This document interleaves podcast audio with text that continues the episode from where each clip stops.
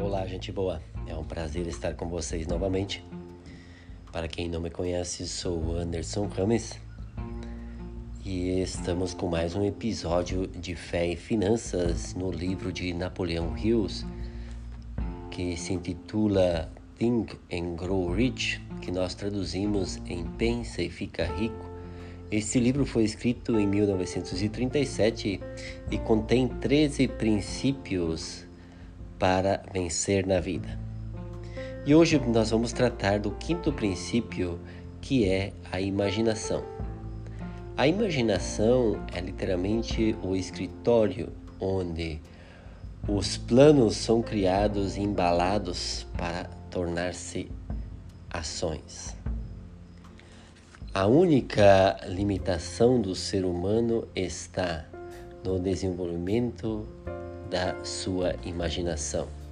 Tem duas formas de imaginação: a imaginação sintética e a imaginação criativa.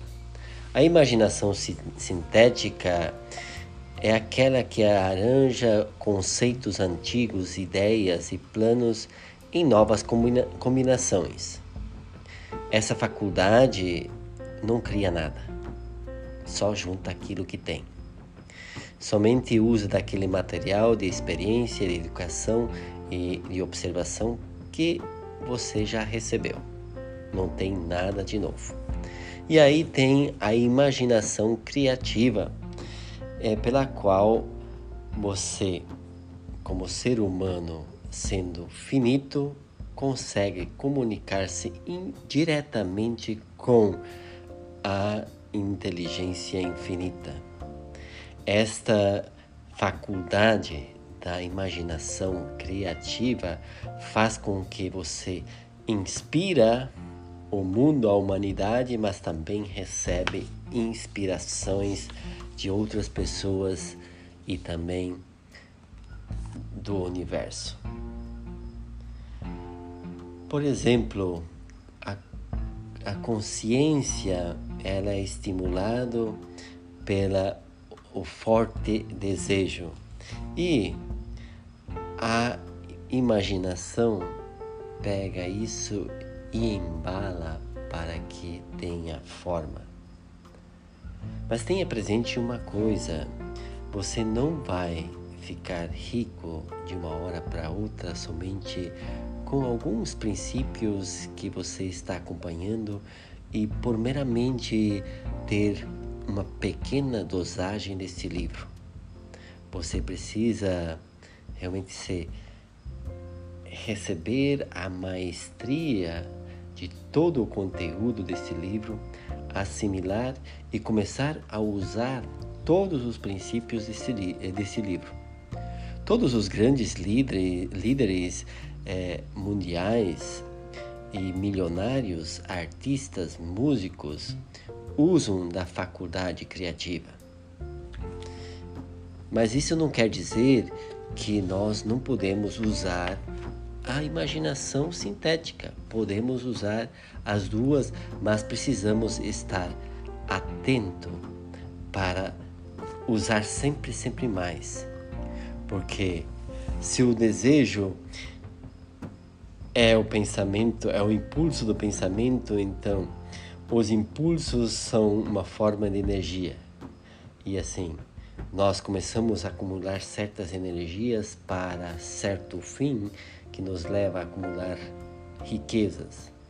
E o que nós precisamos fazer é imaginar para que a gente consiga organizar os planos para receber tal riqueza. E como nós podemos praticar a imaginação? Tem muitas maneiras, e aí já começa com o princípio do desejo, da fé, da autossugestão e do conhecimento especializado que já vão nos introduzindo como nós podemos começar a usar a nossa imaginação para que ela possa realmente exprimir em ações concretas aquilo que nós queremos. E o autor coloca vários exemplos, e eu só vou colocar o exemplo de um pastor chamado Gonçalo, que ele fez um sermão, preparou o sermão por dois anos. O que faria se você ganhasse um milhão de dólares? E ele começou a escrever esse sermão e finalmente ele teve o firme propósito de conseguir esse dinheiro e explicou para toda a assembleia o que faria se ele ganhasse, tivesse um milhão de dólares. E no final do culto, da celebração, se levantou um fiel e falou que podia passar na, no escritório no dia seguinte para receber um milhão de dólares. E o nome desse senhor que estava na Assembleia era Felipe Armour, e esse dinheiro foi destinado para criar o Instituto de Tecnologia Armour, que esse pastor criou. Então, esse pastor fez toda essa formulação em, em dois anos, mas em menos de 36 horas ele conseguiu almejar é, um milhão de dólares, o qual ele precisava para ajudar outras pessoas.